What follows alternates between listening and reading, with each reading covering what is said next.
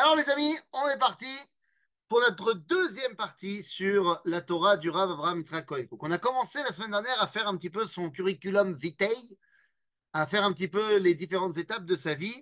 Aujourd'hui, on va commencer par euh, évoquer le fait qu'il a éveillé euh, toutes les passions.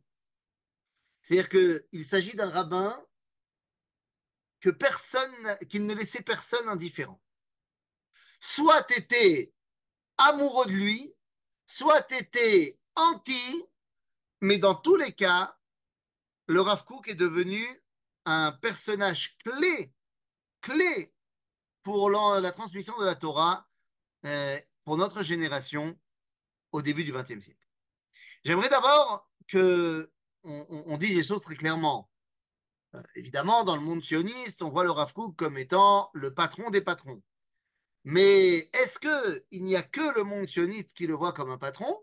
Ou est-ce que le Rav Kook était considéré dans le monde juif en général comme étant un patron? Alors, on a dit la semaine dernière que par rapport, par exemple, à son euh, son, ce qui était également son maître, à Aderet, qui était le Rav euh, Rabinovitch, qui était déjà extrêmement euh, réputé, il dit J'ai choisi un gendre auquel je n'arrive pas à la cheville. Mais qu'en est-il des rabbins, on va dire, un petit peu plus connus Pourquoi je dis connus? Parce que le Haderet, je ne sais pas si tout le monde connaît le Haderet. Par contre, tout le monde connaît le Chazonish. Eh bien, le Chazonish, Rabbi Ishayahu Karelitz, lorsqu'il arrive en Eretz Israël, eh bien, il n'y a qu'une seule personne dans un premier temps que euh, le Chazonish appelle Maran dans ses lettres. Et cette personne, ben, c'est le Rav Kook. Après, il rajoutera deux, trois autres personnes, mais Maran, au départ, c'est le Rav Kook. C'est-à-dire que même s'il n'est pas d'accord avec lui, tout le monde reconnaît la grandeur du Rav. On avait parlé du Chafetz Chaim, qui disait lorsque la Torah est debout, comment est-ce que je peux m'asseoir? Mais qu'est-ce qui fait la grandeur du Rav? Bien, les amis, nous allons commencer un peu à rentrer dans euh, l'univers du Rav Avraham Yitzhak Cohen Cook. Et l'univers du Rav Kook commence par une compréhension extrême de son époque. Eh oui, vous comprenez bien qu'il va se passer à l'époque du Rav Kook quelque chose qui nécessite une prise de conscience. Lorsque le Rav Kook naît en 1860, eh bien, plus ou moins, 1865, 1865, eh bien, plus ou moins, l'écrasante majorité du peuple juif est religieuse. L'émancipation a commencé, mais on n'en est qu'à l'époque balbutiement. Lorsque le Rav Kook meurt, 70 ans plus tard, ce n'est plus que à peine 20% du peuple juif qui se revendique comme religieux. Vous comprenez donc que en 70 ans, qui n'est rien pour l'échelle humaine, eh bien, l'écrasante majorité du peuple juif a abandonné la Torah. Il ne s'agit pas ici, vous savez, de tout temps, il y a eu des gens qui ne respectaient pas la Torah. Mais là, il ne s'agit pas d'un ou deux personnages. Il s'agit de 80% du peuple juif qui décide de renier la Torah. Ça ne peut pas être anodin. Donc, le chilonisme de masse, c'est un premier événement que le Rav Kook va devoir, auquel il va devoir faire face. Le deuxième événement, c'est dans toute l'Europe et dans le peuple juif, la vague de nationalisme qui, au sein du peuple juif, va s'appeler sionisme politique. Le Rav fait face à ces deux dimensions qui n'existaient pas auparavant. Alors vous allez me dire, le sionisme existait peut-être chez les tzadikim. Je parle en tant que projet de masse. Et là, il faut bien comprendre la grandeur du Rav Il y a dans la tfila de Esrei, dans la tfila de tous les jours, il y a une bracha qui est très particulière, puisque dans le processus de la Géoula, qui commence dans la Hamida à la bracha de Teka Beshofar Gadol Lecherutenu, eh bien, dans le processus de la Géoula, on va avoir une bracha entière pour les tzadikim. À la tzadikim, va la chassidim, va zikne sherit amecha bet Israël. Le Rafouk pose la question dans son commentaire de la Tefila au Latreia. Il dit, mais pourquoi est-ce qu'on a besoin d'une bracha particulière pour les tzadikim dans la Géoula? Eh bien, il dit parce que le danger des tzadikim, la terreur des tzadikim, c'est lorsque le monde bouge, lorsque le monde change. Ben oui, parce que moi je suis tzadik, donc d'où j'ai appris à être tzadik? Ben De mon maître, qui lui-même l'avait appris de son maître, et ainsi de suite. Et donc lorsque le, mon monde est le même que celui qu'a vécu mon maître, eh bien en fait je suis euh, armé à l'affronter. Je sais plus ou moins quels vont être les grands débats, les grands dilemmes, les grandes questions. Je gère. J'ai appris de mon maître. Mais lorsque le monde dans lequel moi je vis n'a plus rien à voir avec le monde qui m'a été transmis par mon maître, comment gérer? Eh bien, c'est de cela dont on parle avec le Rav Le Rav fait face aux deux plus grands événements de l'histoire du peuple juif le nationalisme, c'est-à-dire la volonté d'un retour à une dimension collective après 2000 ans d'exil, et l'abandon de la Torah. Et ça va de pair. Comment est-ce possible? Le Rav expliquera que ces deux dimensions, et c'est ça la base de sa Torah, ces deux dimensions sont sont des dimensions euh, complémentaires. Et elles font partie, et elles font partie du processus de la Géoula. Comment? Le processus de la Géoula entraînerait un abandon de la Torah? Eh bien, les amis, oui, le cheval de bataille de la Torah du Rav qui va puiser dans ces différents livres, et on verra juste après les différents livres, mais qui va puiser dans tout l'enseignement de la Kabbalah, va nous expliquer que l'abandon de la Torah du peuple juif ne vient pas parce que le peuple juif est euh, petit, mécréant, éloigné de son âme, mais bien au contraire, elle vient grâce à la grandeur de son âme c'est une preuve de grandeur du peuple juif que d'abandonner la Torah. Je crois que la Torah, c'était bien Oui. Mais le problème, c'est que la Torah, pendant 2000 ans, a été une Torah d'exil. Une Torah d'exil voulait donc dire une petite Torah. Une Torah qui se limite aux quatre coudées de la halacha une Torah qui ne parle plus ou moins qu'à l'individu. La génération de la fin du 19e siècle et du début du 20e dit au monde de la Torah, mais enfin c'est ça votre Torah? Ma pitom, j'en veux pas. Alors, il y a je ne sais pas si vous avez vu, mais on va, on va faire le, lien avec l'actualité, mais il y a quelques semaines, enfin il y a deux semaines, il y a une députée à la Knesset qui a fait un discours extrêmement poignant sur le système éducatif en Israël et est venue euh, porter une accusation très grave sur ce qu'on appelle le euh, monde du chinour mamlarti.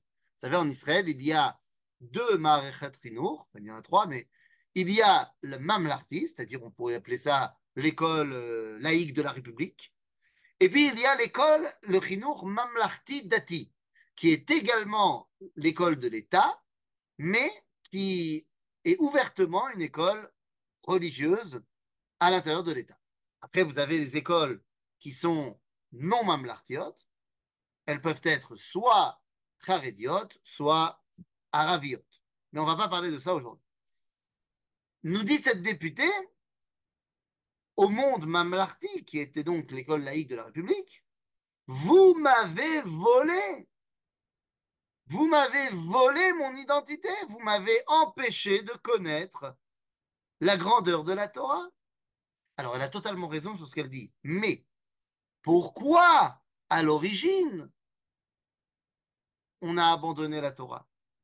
Eh bien, parce que la Torah qui n'était proposée était la Torah du Schnitzel.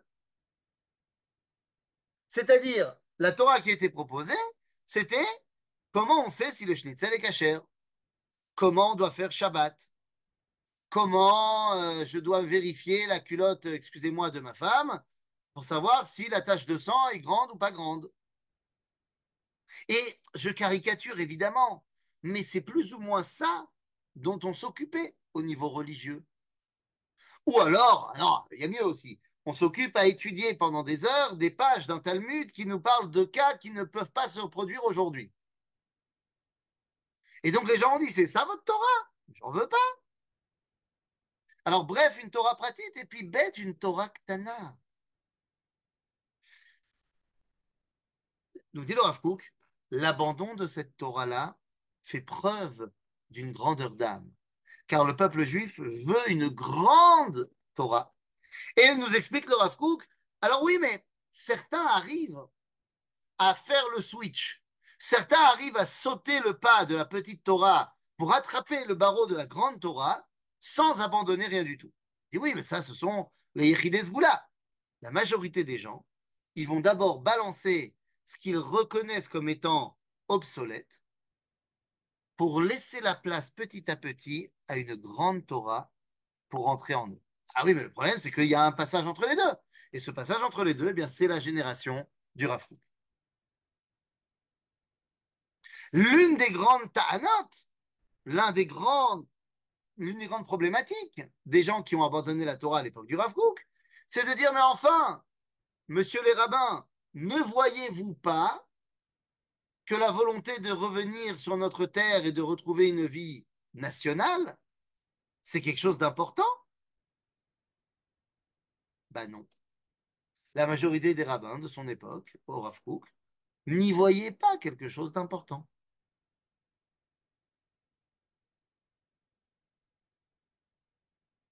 Alors attention, il y a des circonstances atténuantes dans les deux cas.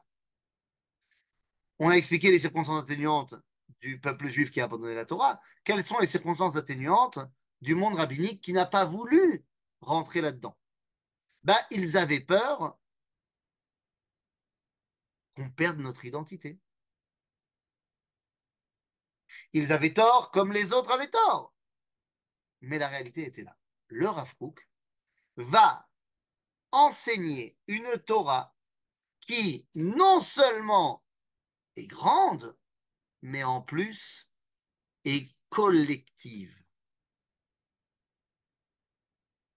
Et vous devez comprendre que c'est uniquement l'enseignement du Sod, de la Kabbalah, qui va permettre au Rav de mixer, de faire se réunir les deux mondes. Le concept de klipa akodemet lapri, que l'écorce précède le fruit, eh bien, c'est un concept que si tu ne l'as pas, lorsque tu vois l'écorce, tu te dis, c'est bon acheter. Parce que tu ne sais pas qu'il y a un fruit à l'intérieur extraordinaire. Quand tu vois le monde qui a abandonné la Torah, si tu n'as pas la Torah Tassot derrière toi, tu te dis, ce monde-là, il est bon à mettre à la poubelle. Débarrassons-nous-en. Lorsque tu as la Kabbalah, tu sais que ce monde-là n'est qu'une préparation Il y avait un écrivain, un écrivain très connu en Israël et très anti-religieux, s'appelle Amos Oz. Amos Oz, a dit une fois, le Rav était déjà décédé, mais il a dit une fois, le Rav pense que je fais partie de son processus de la Géoula. Eh bien, sache, monsieur le Rav que je ne fais pas partie de ton processus de la délivrance. Alors le Rav Kook était déjà mort, il ne pouvait pas répondre, mais c'est son fils qui a répondu, le Rav Yehuda. Et il a dit, ce que Amos Oz ne sait pas, c'est que même son refus de faire partie du processus de la Géoula fait partie du processus de la Géoula. Et c'est ça la grandeur de la Torah du Rav Kook.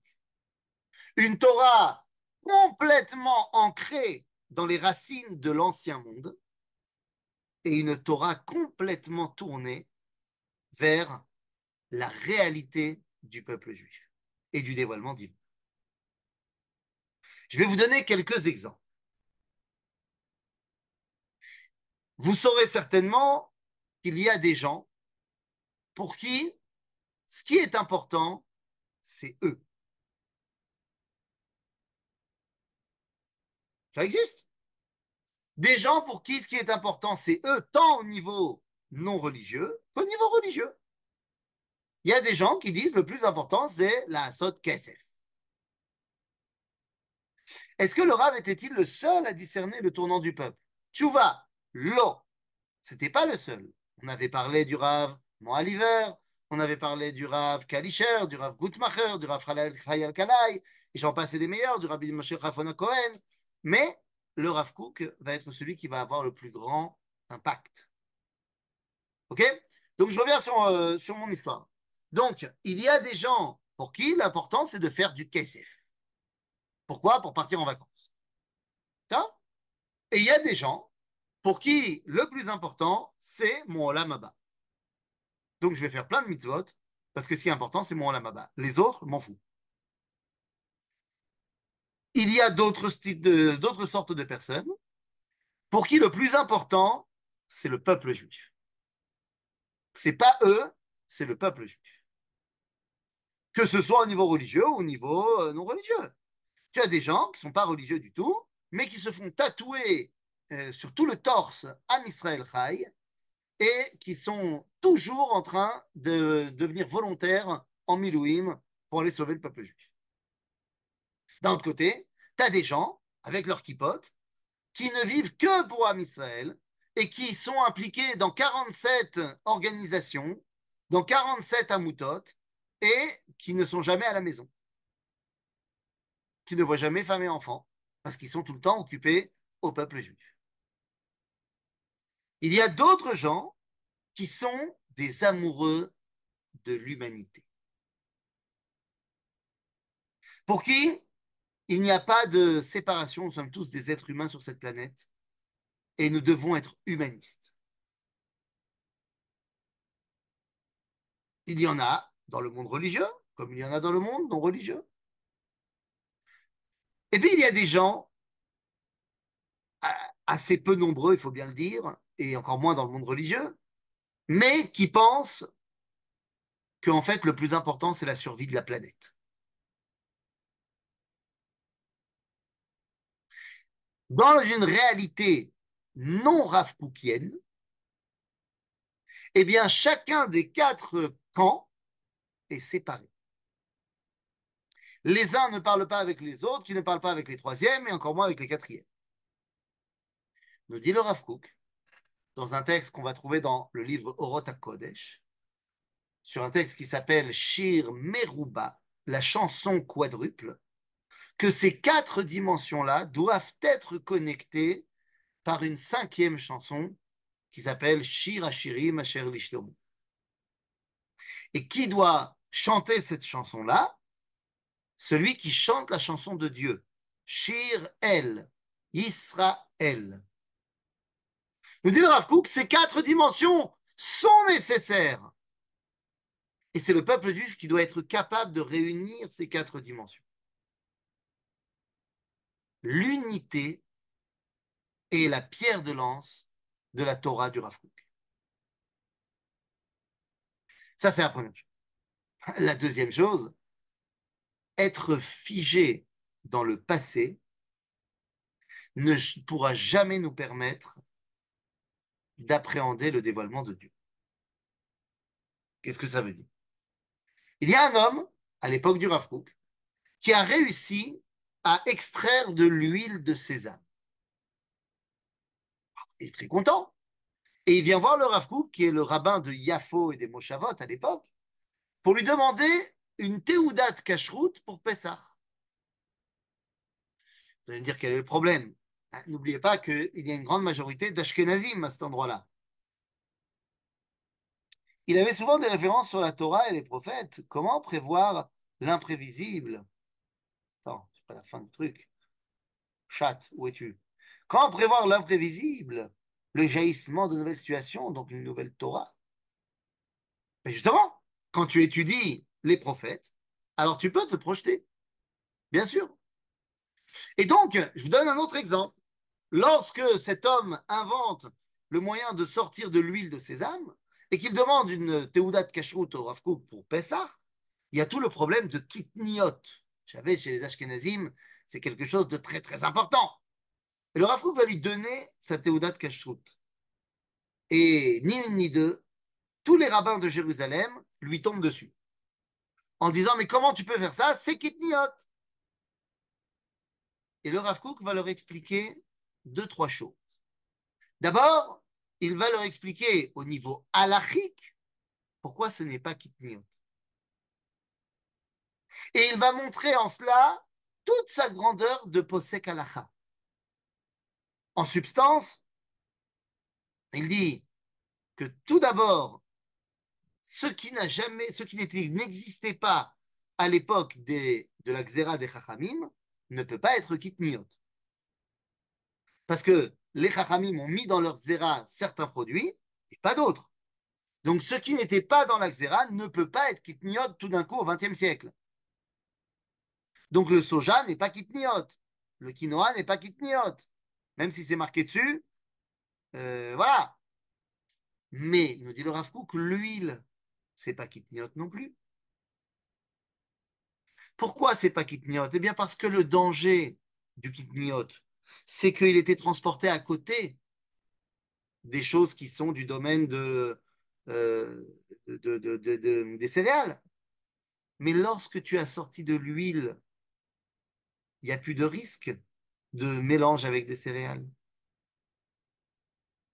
Donc, Rabotai, nous dit le Rav Kook, c'est. D'autant plus que les Chachamim n'ont pas fait la xéra sur l'huile. Et lorsque les rabbins de Jérusalem lui disent Écoute, on n'a plus d'arguments à, te proposer, mais ça sera quand même interdit. À ce moment-là, le Rav Kook va expliquer une, un concept très important. Il dit cette tendance à vouloir les achmir alors qu'il y a des moyens clairs dans la Torah de permettre, ce n'est en aucun cas une preuve de religiosité. C'est au contraire une preuve de ceux qui n'étudient pas la Kabbalah. Et comme ils n'étudient pas la Kabbalah, Et mais ils n'étudient que Etzadat Tov Vara, eh bien, ils se trompent et Dieu ne les aide pas à bien comprendre la halakha. Et ils permettent ce qui est interdit et ils interdisent ce qui est permis. Terrible. L'un, un autre pilier de la Torah du Rav c'est être capable de les attirer. Koach de Tera Adif. L'autre grande particularité de la Torah du Rav c'est le changement de langage. Vous prenez un livre du Harizal, le Harizal a inventé un langage. Le langage des Partsoufim, le langage des Sphirotes, personne n'en parle avant lui. Mais non, c'est pas qu'il invente une nouvelle Torah, c'est un autre langage. Les choses étaient connues, mais sous d'autres noms avant. Le Rav également va changer de langage. C'est quoi le langage du Rav Eh bien, c'est un langage que les gens, et non pas les Mekoubalim, mais que les gens vont comprendre. Alors là, vous allez me dire, oui, non, mais quand on lit le Rav aujourd'hui, on comprend rien.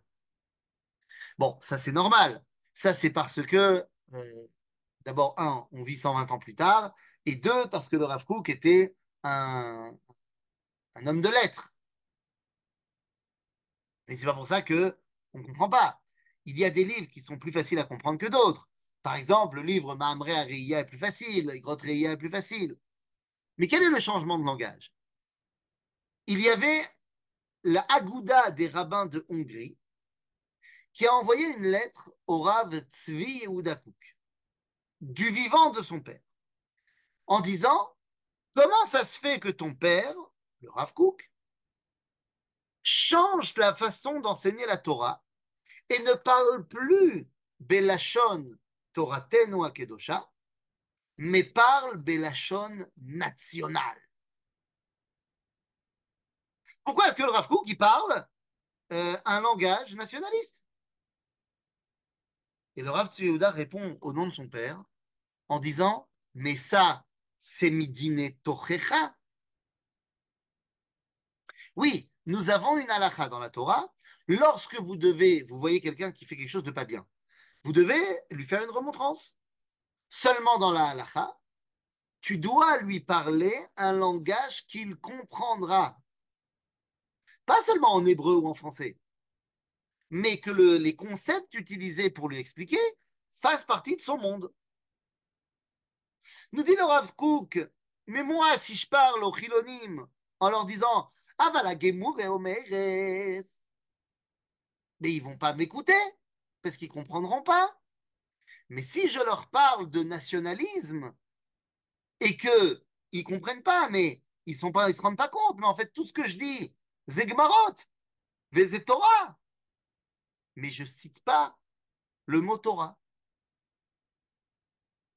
À ce moment-là, le message de la Torah peut leur parler. Donc la Torah du Rav Kook, c'est la Torah de l'unité et la Torah qui est audible, une Torah qui puise ses sources dans la Kabbalah, dans les prophètes, mais qui est audible. Et puis, il y a également une autre dimension très importante. Pour le Rav Kook, il y a deux sortes d'enseignements. Il y a les enseignements qui vont amener des nouvelles façons de voir le monde et des enseignements qui nous rattachent à notre tradition. C'est deux choses différentes. Les nouvelles façons de voir le monde s'appellent des orotes. Orot ne veut pas seulement dire lumière, mais veut dire euh, façon de voir les choses. Comme on dit, à la lumière de ce témoignage, je comprends autrement. Donc tous les livres que le Rav Kook appelle Orot, que ce soit le livre Orot tout ou alors Orot à Orot à Torah, Orot à Tshuva, Oroth à Kodesh. Eh bien, tous ces livres-là, leur rôle est de percevoir la nouvelle compréhension pour mieux aborder la relation avec Dieu. Pour ce qui est du livre de Oroth, ben, c'est pas compliqué. Oroth Eretz Israël, première partie de Oroth, c'est eh bien, de comprendre la valeur de ce que c'est la terre d'Israël. C'est très important à une époque où le sionisme fait euh, des heures supplémentaires. Quelle est la valeur intrinsèque de la terre d'Israël? Orota Milchama. Comprendre quel va être le nouveau monde suite à la guerre. Orot Israël ou Triato Orot Techia. Les lumières de la résurrection. Mais oui, le peuple juif, tu ne peux plus le considérer de la même façon il y a 200 ans et aujourd'hui. Orot à Torah. Tu ne peux plus étudier la Torah de la même façon. Orot à Teshuvah. La Teshuvah n'est plus seulement la correction de ma faute. Orot à Kodesh. Mon lien avec la spiritualité ne peut plus s'intégrer simplement dans une vie détachée du reste du monde. Donc tous les livres qui sont les livres Oroth, Rabotai, eh bien, sont les livres qui nous permettent de comprendre une nouvelle façon de comprendre. Oui, un nouvel éclairage pour comprendre les événements, évidemment. Mais il y a d'autres livres qui sont les livres pour nous rattacher à notre tradition. Et oui, car on a tendance à penser que le Rav Kook n'était pas un grand posek halacha. C'était bien mal le connaître. Tous les livres de halacha du Rav Kook sont fondamentaux. Shabbat Haaretz, Mishpat Kohen, Eder bon ça c'est pas, pas tellement sur la halacha, mais et surtout halacha berura. On va prendre toutes les sougiotes de la Gemara pour les amener jusqu'à la. Il y a un livre que je vous conseille d'ailleurs si vous aimez la halacha et si vous aimez le Rav Kook, le livre qui s'appelle Kemare Abazak. Kemare Abazak, c'est un, recueil selon les parachiotes de toutes les halachot que le Rav a sorti des parachiotes. C'est très intéressant. Évidemment, si on est déjà dans les livres euh, nouveaux, je vous invite également à étudier les livres euh, qui sont sortis grâce au Beth Midrash du Rav Zini, euh, en fait, c'est le commentaire du Rav Kook sur, les Chamisha Torah, mais pas selon la halakha, mais plus au niveau euh, de, la, de la compréhension de la paracha. C'est-à-dire, c'est les nouveaux livres qui sont sortis euh, sur, sur le. qui suivent, si vous voulez, la paracha Tashavou. Bekitsour. Donc, la Torah du Rav eh bien, est une Torah qui est totalement liée à son époque. Oui, mais attention. Totalement lié à son époque, mais qu'en est-il de sa relation avec les gens de son époque Qu'en est-il de la relation qu'il entretient avec les autres rabbins? Où étaient-ils ces livres avant? Eh bien, ces livres avant n'étaient pas organisés en livres. C'est-à-dire que Kemaré à c'est un travail extraordinaire qui a été fait où euh, on a pris toutes les, les, choses qu'il y avait dans les différents livres de Halacha et on les a ordonnées selon la paracha. Pareil pour Rumash euh, le Rav Kook a énormément expliqué des choses qui sont en rapport avec la paracha, mais sans jamais faire un truc selon l'ordre de la paracha.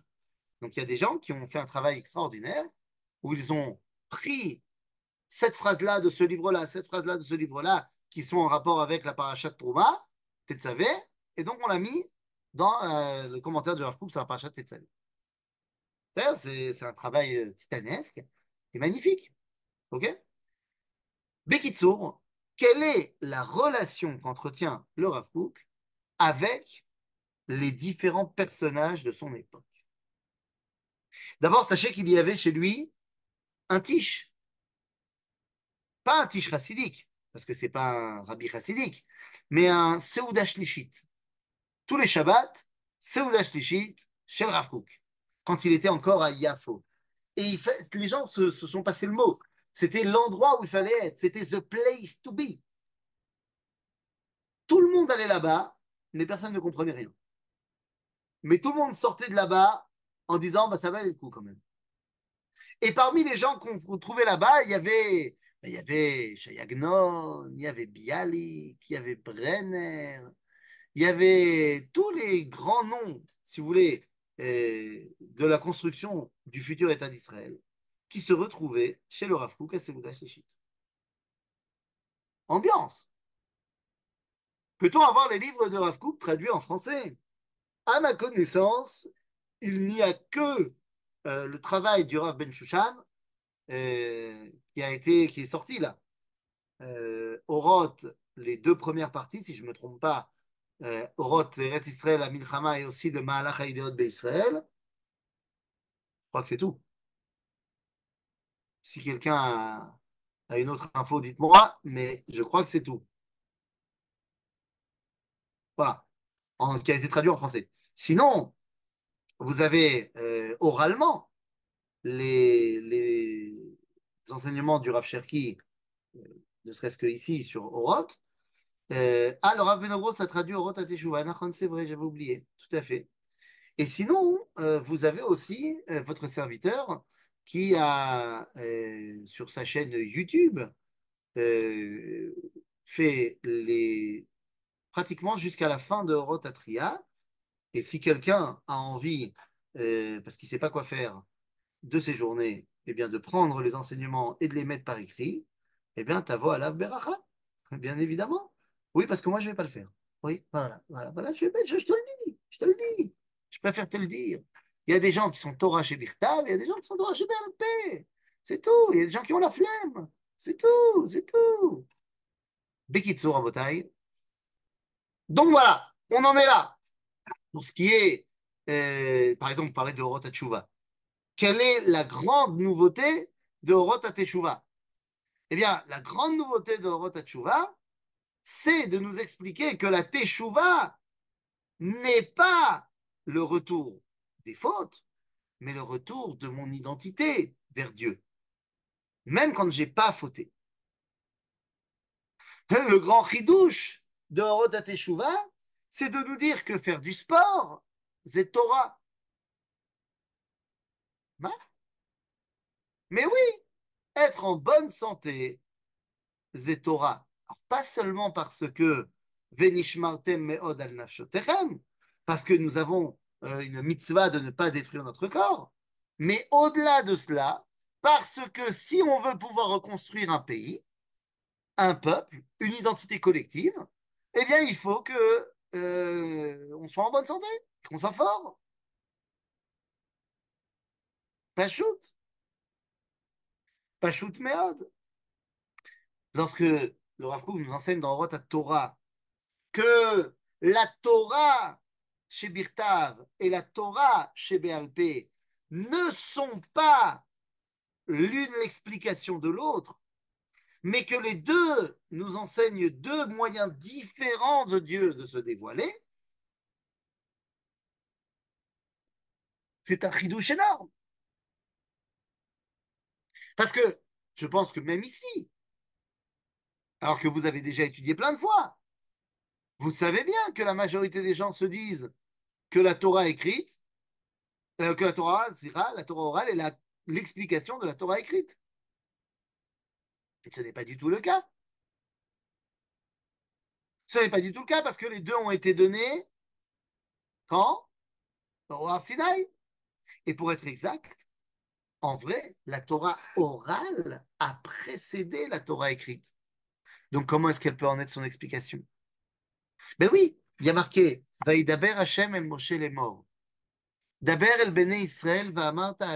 sulahem tzitzit. Al kanfe bigdehem, blablabla, blablabla, blablabla. Mais qu'est-ce que ça veut dire ces, phrases Moshe les morts. Donc Dieu dit à Moshe de parler au Bene Israël, de leur enseigner la Torah, c'est-à-dire ce qu'il vient de, de lui-même étudier. Et au moment où Moshe enseigne au peuple juif la Torah orale, ce qu'il a reçu de Dieu, cette Torah n'est pas écrite. Donc il est évident que la Torah, elle est d'abord par oral et ensuite par écrit. Même type de chidouche sur le Midrash par le Rav Yaakov Gordin.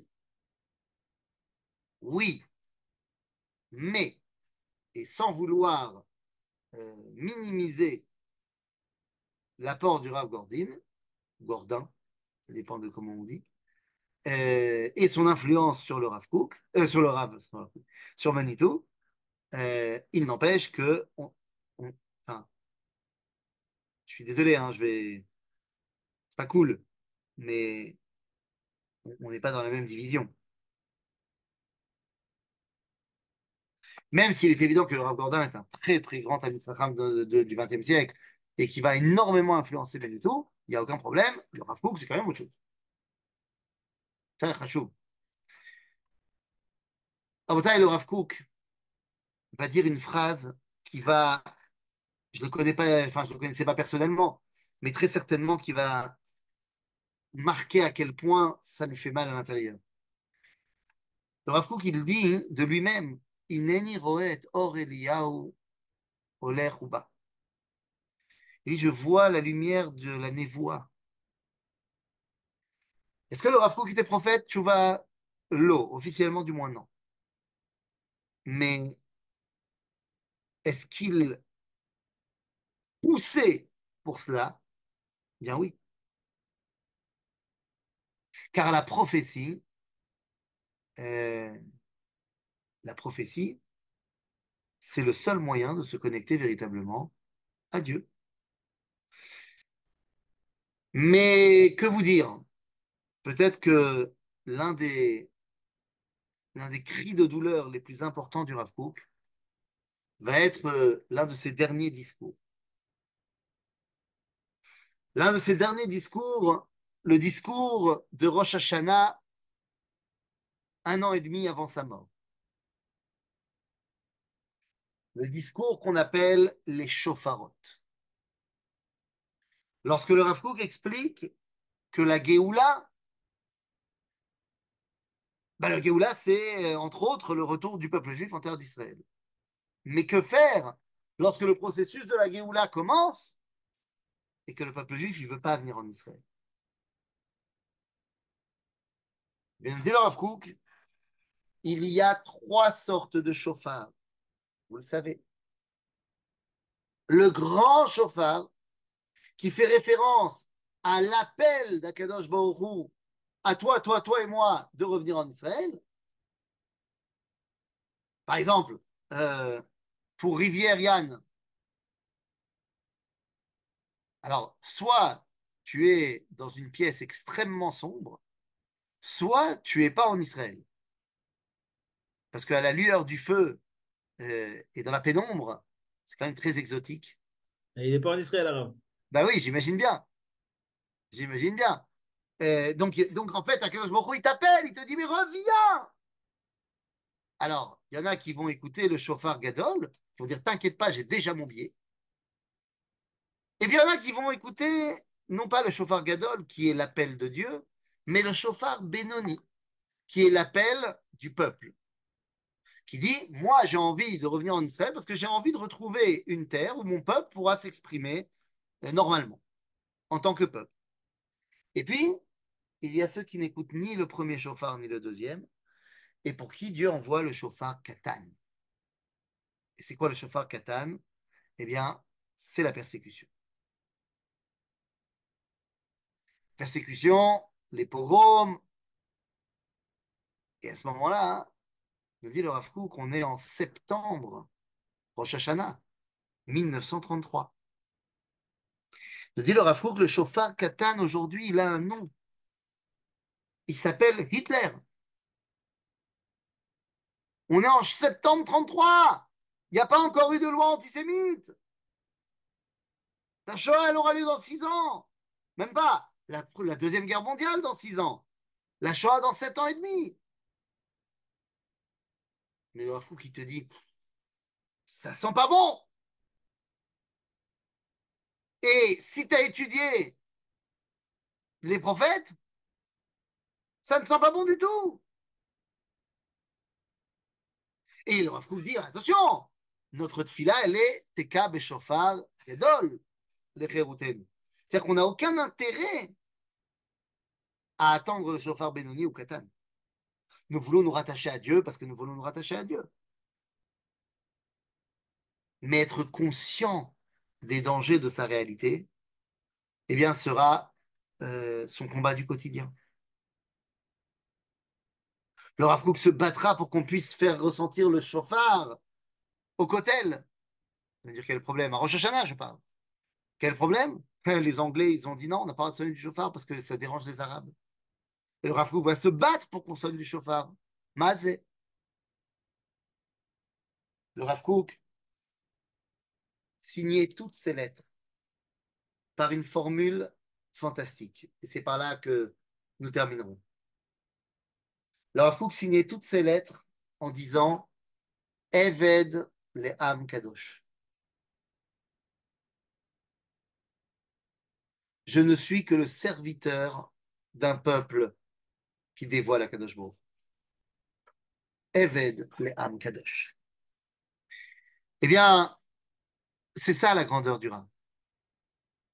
Une Torah collective, une Torah klalite, une Torah goélet qui dévoile la Géoula au quotidien, mais une Torah qui, tout en sachant parler à la nouvelle génération, ne se détache pas de ses racines, une Torah qui transcende les âges, une Torah qui est celle qui nous ramène en terre d'Israël et redonne au peuple juif le ta'am, la raison profonde de ce qu'il est en train de vivre. Voilà l'enseignement du Rav Avraham Yitzhak Cohen Cook. Il ne pourra pas voir la création de l'État d'Israël, il mourra en 1935, mais on l'a déjà dit et je le redis pour conclure, il dira tout de même que l'État d'Israël, qui n'est pas encore créé, mais il sait que ça va arriver, où Yesod qui sait Hachem Baolam. C'est la base du trône céleste dans le monde. Chazak Baruch, Félicia. Oui, Rav, euh, sur, pour tous ces mots sur le Rav Kook, je voudrais juste euh, vous dire que j'ai eu la scout de ce Shabbat, Tetzavé, à l'hôtel de Shevak Chatot à Jérusalem. Ah oui, Et il y avait là-bas des gens, je peux pas, je suis très émue, des garçons, des jeunes, des plus moins jeunes, des parents qui ont perdu leurs enfants dans cette guerre et qui parlent de cette découverte de chauffard à Gadol, Anak, qui ont donné leur vie, comment ils ont couru pour sauver leurs frères qui connaissaient même pas. Je dois vous dire que nous avons passé 25 heures de mamash d'une élévation extrême et surtout, bon, je je vais peut-être pas citer le nom des gens qui sont venus parce que c'est il faut y être. Il faut y être pour entendre le âme Israël qui a entendu ce chauffard à Gadol. Toda Rav. David On ne t'entend pas, David. T'es en mute, David. Ah, mais je ne suis plus la technique, j'y arrive plus. Euh. Est-ce que euh, Il a perdu, il a aujourd'hui, perdu. il y a encore du kavod euh, pour le Rav Kook et pour sa Torah? Est-ce qu'aujourd'hui, alors je dis pas les, les- le petit barreau yeshiva de 18 ans qui étudie Baorot, mais est-ce que dans les yeshivot où c'est des gens qui sont quand même plus conscients de ce qui se passe aujourd'hui, ils étudient le Rav Kook euh, et le respectent De quel échivot tu parles? Euh, non, les chivotes euh, Bnebrak, euh, Mahacharim, tout ça. Est-ce que je ne parle pas des petits jeunes, je vous parle de, de grands rabbinim qui étudient, qui étudient aussi la Emouna, qui étudient aussi les. Écoute, je paraphrase euh, le Rav Cherki qui disait si vous saviez le nombre de gens à Bnebrak qui écoutent mes cours sur le Rav Kook, euh, voilà. Maintenant, est-ce que dans la yeshiva, ça va être dans le Seder Alimoud Malheureusement, je pense que non. Euh, mais en vrai, je vais même te dire un truc qui est un, témoignage euh, Makor Rishon.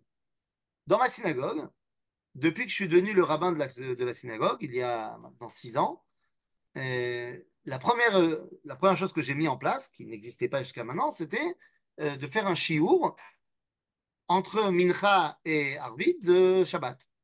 Donc, on fait Seudah Shnishit, chiour. Donc, on mange euh, vite fait, et ensuite, on a 50 minutes, 45 minutes de chiour. Et donc, j'ai dit, on commence à, à- à étudier au Roth euh, du Rav. Aujourd'hui, donc on est après six ans, on est seulement arrivé à la dernière partie qui s'appelle Roth Israël.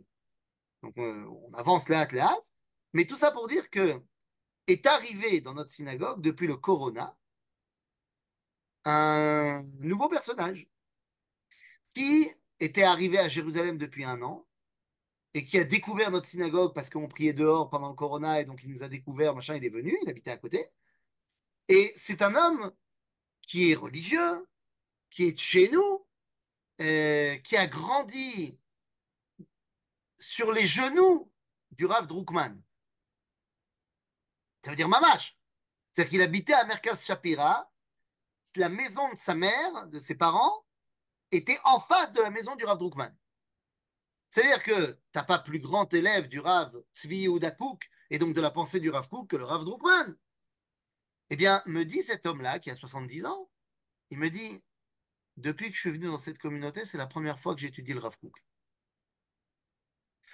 Le Rav Drukman, il citait le Rav Kouk, mais jamais on étudiait à Oretzion le Rav Kouk à la Seder.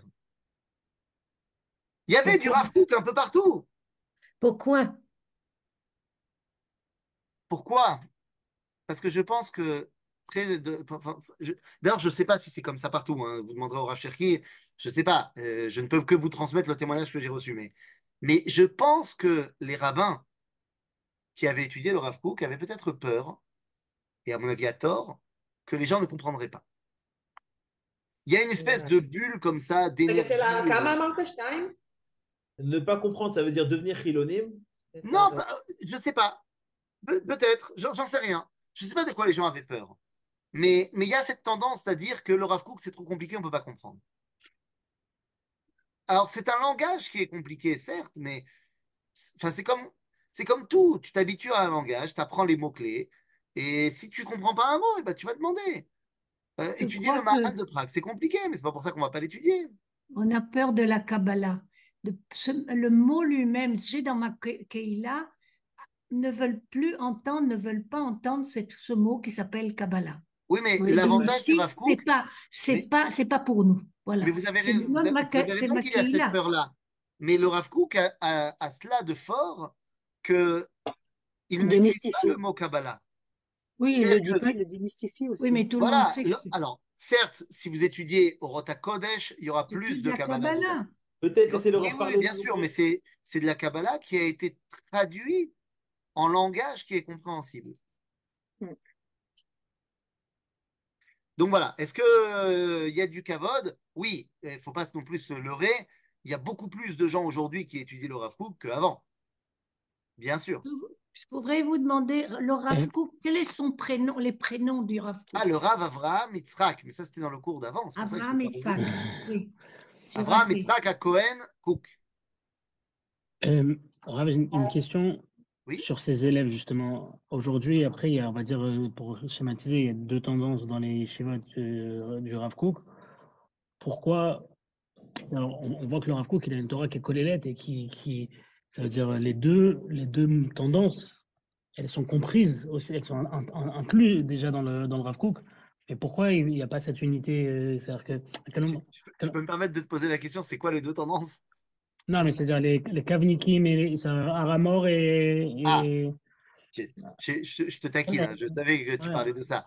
Euh, je vais te dire, je, je, vais te dire quelque chose que je pense profondément, d'accord? C'est pas, c'est pas, c'est pas parce que euh, vous savez de qui je suis l'élève, mais je pense que aujourd'hui, en 2024, euh, la tendance qui continue la pensée du Rav Kook, c'est le Rav Cherki. Mm. C'est ni Merkaz Arav, ni Aramo. Et pour une raison très simple. À Merkaz Arav, alors je vous raconte des choses qu'on m'a racontées. Hein. Moi, je n'ai pas vécu ça. Euh, moi, quand j'étais à Merkaz, c'était déjà euh, de, depuis longtemps, la, la, scission avait déjà commencé depuis longtemps, évidemment. Moi, je suis arrivé à Merkaz Arav la dernière année de Rebavoum Shapira. Donc, euh, donc, autant vous dire que c'était euh, pas au début des, des, choses. Mais Reb Avroum, déjà à son époque, les gens avaient du mal à le voir comme étant l'élève du Rav Kook parce que il était un produit avant de, de l'ambiance litaï. Alors en fait, euh, c'était un produit aussi du Rav Kook.